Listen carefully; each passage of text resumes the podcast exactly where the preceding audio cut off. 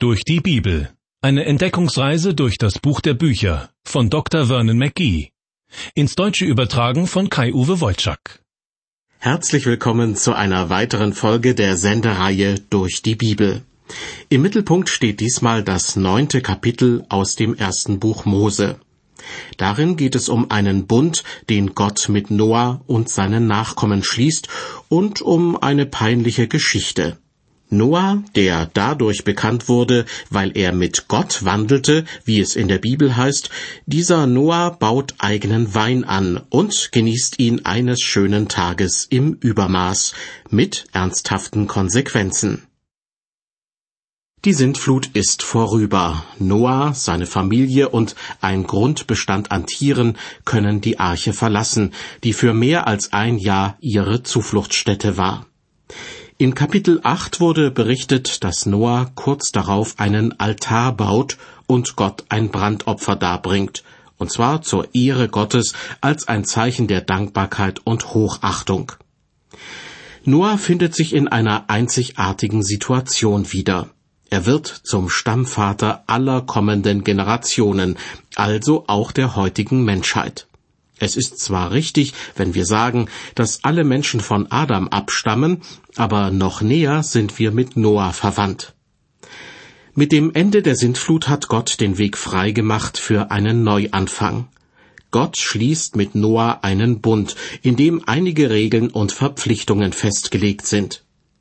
Wenn man sich anschaut, was dieser Bund beinhaltet, so fällt es schwer zu erkennen, was daran so großartig und neu sein soll. Auf jeden Fall geht das Zeitalter, in dem der Mensch nur seinem Gewissen gefolgt ist, zu Ende. Stattdessen stellt Gott Regeln auf und verlangt, dass sie eingehalten werden. Später kommen noch weitere Regeln hinzu, zum Beispiel die zehn Gebote. So gesehen ist der Bundesschluss mit Noah nur der erste Schritt in diesem Gesetzgebungsprozess. Hören Sie nun aus Kapitel 9 den ersten Vers. Und Gott segnete Noah und seine Söhne und sprach, Seid fruchtbar und mehret euch und füllet die Erde. Statt die Erde füllen könnte man auch übersetzen, die Erde wieder auffüllen. Das würde besser deutlich machen, dass es schon vorher eine Zivilisation auf Erden gab, die nun durch eine neue ersetzt werden soll. Dieser Vers aus dem neunten Kapitel erinnert an einen anderen Vers ganz vom Anfang der Bibel. Da wurde gesagt, dass Adam und Eva die Erde füllen oder wieder auffüllen sollen. In diesem Zusammenhang brachte ich den Gedanken ins Spiel, dass die Erde möglicherweise schon vor Adam und Eva von irgendwelchen Kreaturen bevölkert gewesen sein könnte. Einige Stellen in der Bibel deuten so etwas an. Wie es auch sei, Noah und seine Söhne sollen jedenfalls dafür sorgen, dass die Menschheit nicht ausstirbt. Sie werden ermuntert, Kinder in die Welt zu setzen, und zwar möglichst viele. Gott fordert sie dazu auf, in einer Situation, die sich grundlegend von der heutigen Situation unterscheidet. Weltweit gesehen erleben wir heute eine wahre Bevölkerungsexplosion. In manchen Regionen gibt es bereits zu viele Menschen.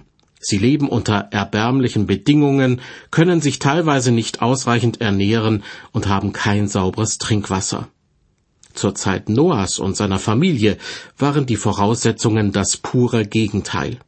Diese wenigen Leute waren die einzigen Menschen auf Gottes weiter Erde. Ein wahrer Traum für großstadtgeplagte Menschen, die mit ihrem Auto im Stau stecken.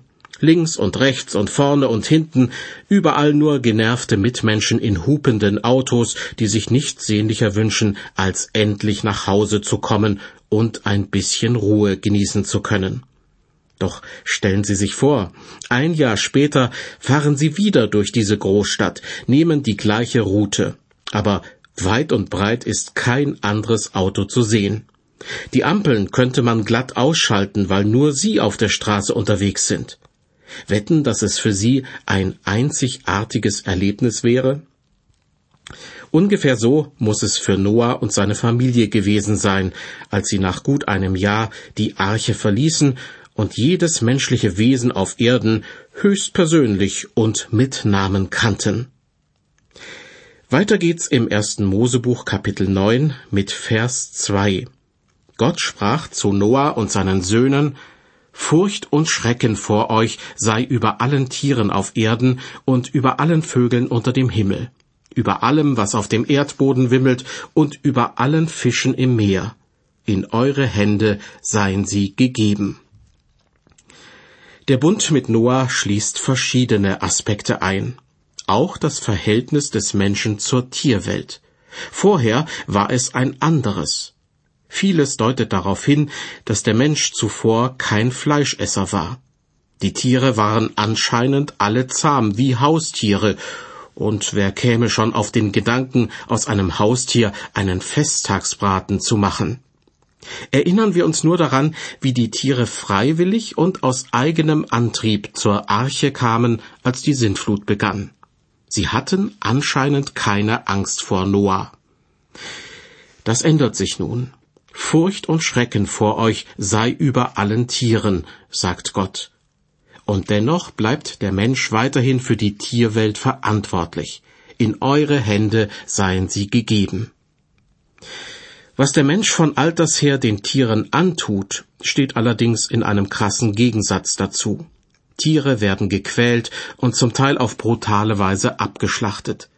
Viele Tierarten wurden ausgerottet oder sind nahe daran, vom Erdboden zu verschwinden. Wenn es Gewinn verspricht, ist der Mensch bereit, Tieren großes Leid zuzufügen. Glücklicherweise gibt es aber auch eine umgekehrte Entwicklung. Für Wildtiere werden Schutzzonen und Nationalparks eingerichtet, und inzwischen wächst auch das Bewusstsein für eine schonende Nutztierhaltung. Der Mensch ist zuweilen eine wirklich brutale Kreatur. Deshalb sind Regeln und Gesetze notwendig, um die Tiere vor dem Menschen zu schützen. Dennoch macht Gott dem Menschen ein Zugeständnis. Zu Noah und seinen Söhnen sagt er, Vers 3, Alles, was sich regt und lebt, das sei eure Speise. Wie das grüne Kraut habe ich's euch alles gegeben. Gott eröffnet dem Menschen also eine neue Nahrungsquelle. Neben einer großen Portion Gemüse darf sofort auch ein saftiges Steak auf dem Teller liegen. Das wird manchem Vegetarier gar nicht recht sein. Natürlich gibt es auch gute Gründe, auf den Genuss von Fleisch zu verzichten.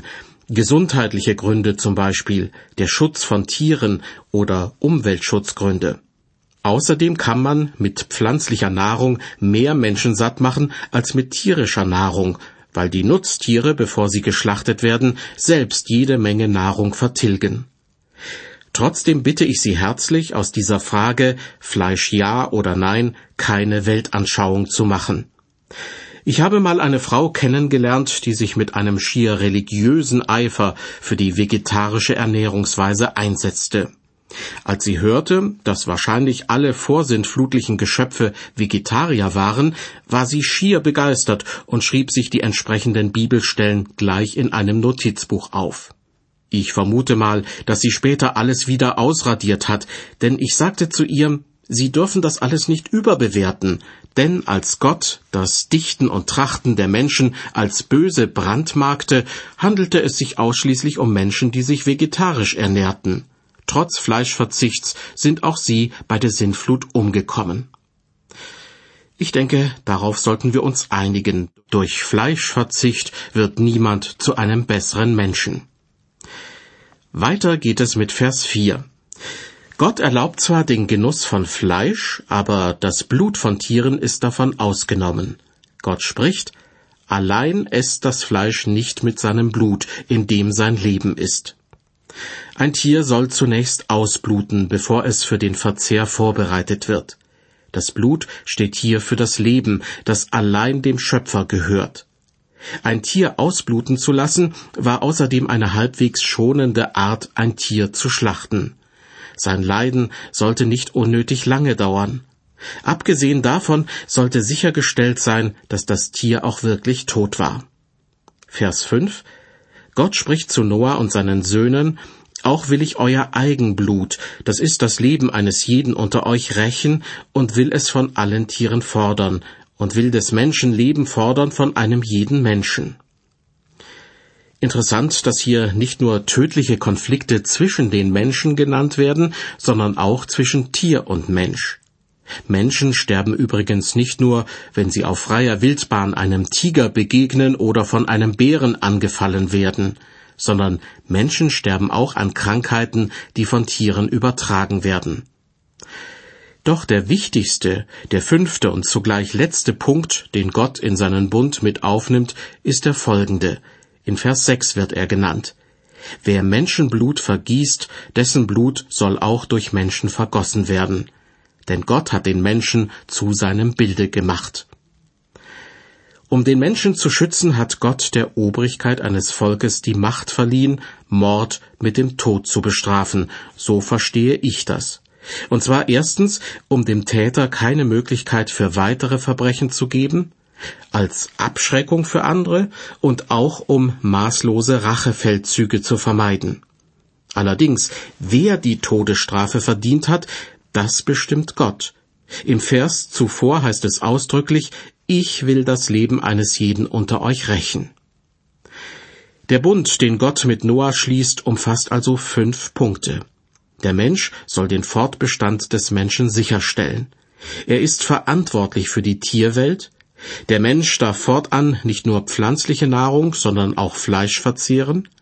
Auf tierisches Blut soll er verzichten, und nach meinem Verständnis soll die Obrigkeit eines Volkes einen von Gott überführten Mörder mit dem Tod bestrafen. Hören Sie nun die Verse sieben bis zehn. Gott wiederholt noch einmal seine Aufforderung, Seid fruchtbar und mehret euch und reget euch auf Erden, dass euer viel darauf werden. Und Gott sagte zu Noah und seinen Söhnen mit ihm, Siehe, ich richte mit euch einen Bund auf und mit euren Nachkommen und mit allem lebendigen Getier bei euch, an Vögeln, an Vieh und an allen Tieren des Feldes bei euch, von allem, was aus der Arche gegangen ist, was für Tiere es sind auf Erden. In den Bundeschluss mit Noah sind also auch die Nachkommen, also letztlich auch wir, und die gesamte Tierwelt mit eingeschlossen. Das klingt ziemlich fantastisch, erinnert mich aber an eine Prophezeiung Jesajas, die besagt, dass eines Tages Wolf und Schaf beieinander auf der Weide stehen werden, ohne dass der Wolf das Schaf verletzt oder tötet. Und im Römerbrief schreibt der Apostel Paulus, dass die ganze Schöpfung seufzt und sich ängstet und darauf wartet, erlöst zu werden. Im Talmud, einer jüdischen Gesetzesauslegung, wird gelehrt, dass die Regeln und Gesetze aus dem Bund mit Noah bis heute für alle Menschen Gültigkeit besitzen. Ein Nichtjude, der sich an diese Gebote hält, kann nach jüdischem Verständnis Anteil an der kommenden Welt wie ein Jude erlangen. Gottes Zusage, die in Vers 11 wiedergegeben wird, ist zweifellos eine Zusage an die gesamte Menschheit. Gott spricht, und ich richte meinen Bund so mit euch auf, dass hinfort nicht mehr alles Fleisch verderbt werden soll durch die Wasser der Sintflut und hinfort keine Sintflut mehr kommen soll, die die Erde verderbe. Gott verspricht, dass er die Erde und alles, was darauf lebt, niemals mehr durch eine Sintflut zerstören wird. Ein großes Versprechen, das Gott feierlich besiegeln will. Sein Versprechen ist ja etwas Unsichtbares, was man nur im Glauben annehmen kann. Dieses Unsichtbare verbindet Gott mit etwas Sichtbarem, damit es dem Menschen leichter fällt, daran zu glauben und daran festzuhalten. Etwas Ähnliches geschieht bei den Sakramenten, der Taufe und dem Abendmahl. Das Wasser bei der Taufe bzw. Brot und Wein beim Abendmahl sind weit mehr als nur bloße Symbole, denn Gott verknüpft damit fest seine Zusagen. So ist es auch bei dem symbolträchtigen Zeichen, mit dem Gott feierlich seinen Bund mit Noah und der gesamten Menschheit besiegelt. Die Verse 12 bis 16. Und Gott sprach, das ist das Zeichen des Bundes, den ich geschlossen habe zwischen mir und euch und allem lebendigen Getier bei euch auf ewig. Meinen Bogen habe ich in die Wolken gesetzt, der soll das Zeichen sein des Bundes zwischen mir und der Erde. Und wenn es kommt, dass ich Wetterwolken über die Erde führe, so soll man meinen Bogen sehen in den Wolken. Alsdann will ich gedenken an meinen Bund zwischen mir und euch und allem lebendigen Getier unter allem Fleisch, dass hinfort keine Sintflut mehr komme, die alles Fleisch verderbe. Darum soll mein Bogen in den Wolken sein, dass ich ihn ansehe und gedenke an den ewigen Bund zwischen Gott und allem lebendigen Getier unter allem Fleisch, das auf Erden ist. Also, ich an Gottes Stelle hätte ja gesagt, Immer dann, wenn ein Regenbogen am Himmel zu sehen ist, denkt bitteschön an den Bund, den ich mit euch geschlossen habe, schaut ihn euch an und ruft euch diesen ewigen Bund ins Gedächtnis. Aber Gott macht es anders herum. Er sagt, wenn ich den Regenbogen anschaue, dann denke ich an den ewigen Bund zwischen mir und euch. Von Gott kommt also Ermutigung statt Ermahnung. Und Gott sagte zu Noah, das sei das Zeichen des Bundes, den ich aufgerichtet habe zwischen mir und allem Fleisch auf Erden. Hier wird es noch einmal gesagt, Gottes Bund ist nicht nur ein Bund, den er mit Noah geschlossen hat, sondern mit allem Fleisch auf Erden. Und in den Versen davor wurde betont, dass es sich um einen ewigen Bund handelt. Der Regenbogen ist ein sichtbares Zeichen, das mit bestimmten Zusagen verknüpft ist vergleichbar der Taufe und dem Abendmahl in neutestamentlicher Zeit. Aber auch zur Zeit des Alten Testaments gab es weitere symbolhafte Zeichen dieser Art. Zum Beispiel das Passafest, das daran erinnerte, wie Gott in Ägypten alle Erstgeborenen der Israeliten am Leben ließ, sofern die Türpfosten des Hauses mit dem Blut eines Opfertieres bestrichen waren. Oder die eherne Schlange, diese Schlange aus Metall wurde von Mose an eine Stange befestigt, als das Volk Israel in der Wüste von einer Schlangenplage heimgesucht wurde. Damit verbunden war die Zusage Gottes, dass jeder, der von einer Schlange gebissen wurde, am Leben bleibt, sofern er die eherne Schlange ansieht. Der deutsche Theologe Johann Peter Lange hat einmal treffend gesagt, Gottes gnädiger Blick und unser Blick voller Glaube treffen sich in den Sakramenten. Genau das geschieht auch, wenn ein gläubiger Mensch einen Regenbogen betrachtet. Er verknüpft im Glauben diesen wunderschönen Anblick mit der Zusage Gottes. Der Regenbogen als Zeichen wird zwar in wenigen Minuten wieder verschwunden sein, was aber bleibt, ist Gottes Zusage. Blicken wir zurück auf das vorangegangene Kapitel im ersten Mosebuch, so kann man sagen, dass der Bund, den Gott mit Noah schließt, eine Antwort ist auf den Altar, den Noah gebaut hat, und auf das Brandopfer, das er dargebracht hat. Es ist ungefähr so, als ob Gott gesagt hätte, ich denke daran und freue mich darüber. Leider endet das neunte Kapitel im ersten Buch Mose mit einer dicken Enttäuschung. Damit wird eine Frage beantwortet, die sich manche Bibelleser schon gestellt haben, nämlich ob es keine Sünde mehr gab, als Noah und seine Familie die Arche verließen. Schließlich waren doch alle sündigen Menschen durch die Sintflut umgekommen. Ob das so stimmt? Wir werden gleich sehen. Hören Sie zuvor noch Vers 18. Die Söhne Noahs, die aus der Arche gingen, sind diese Sem, Ham und Japhet. Ham aber ist der Vater Kanaans. Es fällt auf, dass Ham ausdrücklich als Vater Kanaans bezeichnet wird. Dafür gibt es zwei Gründe. Den ersten erfahren wir gleich, der zweite dürfte darin bestehen, dass die Israeliten später in das verheißene Land Kanaan gezogen sind. Dass Gott über Ham, den Vater der Kanaaniter, ein negatives Urteil fällt, dürfte sie dann ermutigt haben, das Land Kanaan für sich einzunehmen. Über Sem, Ham und Japhet erfahren wir Folgendes. Das sind die drei Söhne Noahs, von ihnen kommen her alle Menschen auf Erden.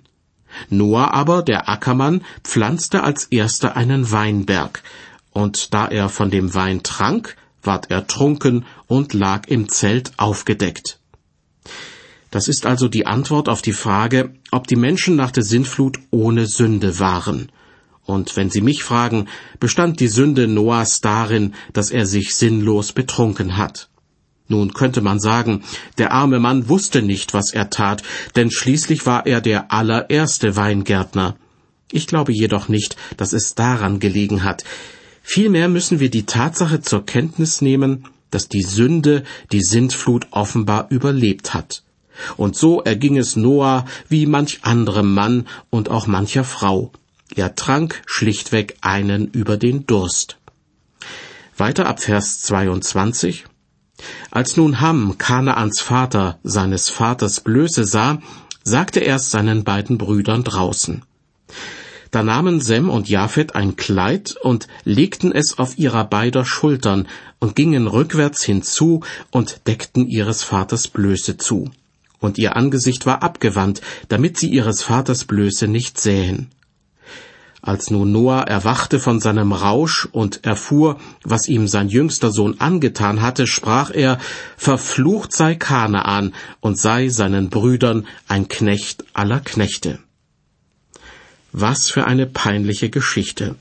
Noah ist betrunken und liegt nackt in seinem Zelt. Sein jüngster Sohn Ham entdeckt ihn so und erzählt die Sache brühwarm seinen Brüdern. Wenigstens die wissen, was sich gehört und bewahren ihren Vater vor weiteren peinlichen Begegnungen, indem sie ihn mit abgewandtem Gesicht zudecken. Als Noah schließlich seinen Rausch ausgeschlafen hat, prasselt auf die Söhne ein Donnerwetter herab. Nur sein eigenes Verhalten scheint Noah nicht in Frage zu stellen. Merkwürdig ist der Fluch, den Noah hier ausspricht. Verflucht sei Kanaan, sagt er, und meint damit offensichtlich nicht seinen Sohn Ham, denn der ist ja Kanaans Vater, wie man einige Verse davor lesen kann. Außerdem hatte Gott sowohl Ham wie auch seine Brüder und seinen Vater Noah zusammen gesegnet und mit ihnen seinen Bund geschlossen. Der Fluch bezieht sich also eindeutig auf Kanaan, den Sohn Hams, den Stammvater der Kanaaniter. Die Kanaaniter wehren sich später dagegen, dass die Israeliten das Land Kanaan als das von Gott verheißene Land einnehmen wollen. War das, was aus dem Munde Noahs wie ein Fluch klingt, vielleicht mehr eine Vorausahnung, dass es eines Tages so kommen wird? Einer der drei Söhne Noahs, nämlich Sem, ist der Stammvater der Semiten, also der Israeliten. Als die Israeliten dann eines Tages das Land Kanaan einnehmen, geschieht tatsächlich das, was Noah hier voraussieht. Kanaan wird seinen Brüdern ein Knecht aller Knechte. Wenn man die Geschichte vom betrunkenen Noah liest, der nackt in seinem Zelt liegt, dann fragt man sich manchmal schon, Warum steht so etwas eigentlich in der Bibel? Ist doch einfach nur peinlich und könnte sogar manchen Zeitgenossen vom Glauben abhalten. Nun, zunächst einmal bin ich mir sicher, dass es sich nicht um ein Boulevardstück handelt, das nur der Unterhaltung dient, sondern Gott verfolgt damit seine ganz eigenen Zwecke. Wäre die Bibel ein gewöhnliches Buch, nur von Menschenhand geschrieben, so hätte der Verfasser die Geschichte von Noahs Trunkenheit einfach ausgelassen oder sie noch mehr ausgeschmückt. Stattdessen finden wir die Tatsachen nüchtern beschrieben wie in einem Polizeibericht. Warum? Erstens, weil Gott damit die Israeliten ermutigen möchte, wenn sie später unter der Führung von Mose das Land Kanaan einnehmen sollen. Sie sollen wissen, dass Gott auf ihrer Seite steht und dass sie Kanaan besiegen werden. Und dann gibt es noch einen zweiten Grund, warum die peinliche Episode über den betrunkenen Noah in der Bibel überliefert wurde. Im Römerbrief Kapitel 15 schreibt der Apostel Paulus, dies wurde vor langer Zeit aufgeschrieben, damit wir daraus lernen. Es soll uns Hoffnung geben und ermutigen, so dass wir geduldig auf das warten, was Gott in der Schrift versprochen hat. Paulus nimmt hier zwar auf einen anderen Sachverhalt Bezug, aber auch die Noah-Geschichte wurde aufgeschrieben, damit wir daraus lernen und ermutigt werden. Dass wir zum Beispiel lernen, auf unseren schwachen Willen acht zu geben. Sie wissen schon, der Geist ist willig, aber das Fleisch ist schwach. Und dennoch gilt, dass der Mensch vor Gott nicht durch das Halten des Gesetzes gerecht gesprochen wird, sondern durch den Glauben an Jesus Christus. So schreibt Paulus im Galaterbrief. Wenn wir also über all dies nachdenken und dabei anfangen, in unserer Bibel zu blättern und manche Stellen nachzulesen, dann hat die Geschichte vom betrunkenen Noah bereits ihre Aufgabe erfüllt. Hören Sie jetzt zum Schluss noch die verbleibenden Verse aus dem ersten Mosebuch Kapitel 9. Und Noah sprach weiter, Gelobt sei der Herr, der Gott Sems, und Kanaan sei sein Knecht. Gott breite Japhet aus und lasse ihn wohnen in den Zelten Sems, und Kanaan sei sein Knecht. Noah aber lebte nach der Sintflut dreihundertundfünfzig Jahre, das sein ganzes Alter ward, neunhundertundfünfzig Jahre, und starb. Im ersten Buch Mose geht es mit einem Kapitel weiter, das man beim Bibellesen gern mal überspringt. Denn Kapitel 10 besteht aus einer großen Völkertafel. Das ist gewissermaßen ein Stammbaum, bei dem es jedoch nicht nur um Familienzugehörigkeiten geht, sondern um die Zugehörigkeit zu verschiedenen Völkern. Auch wenn das eher nach einer trockenen Materie klingt, lade ich Sie herzlich ein zur nächsten Sendung aus der Reihe Durch die Bibel. Denn auch aus einer Völkertafel lassen sich interessante Schlüsse ziehen.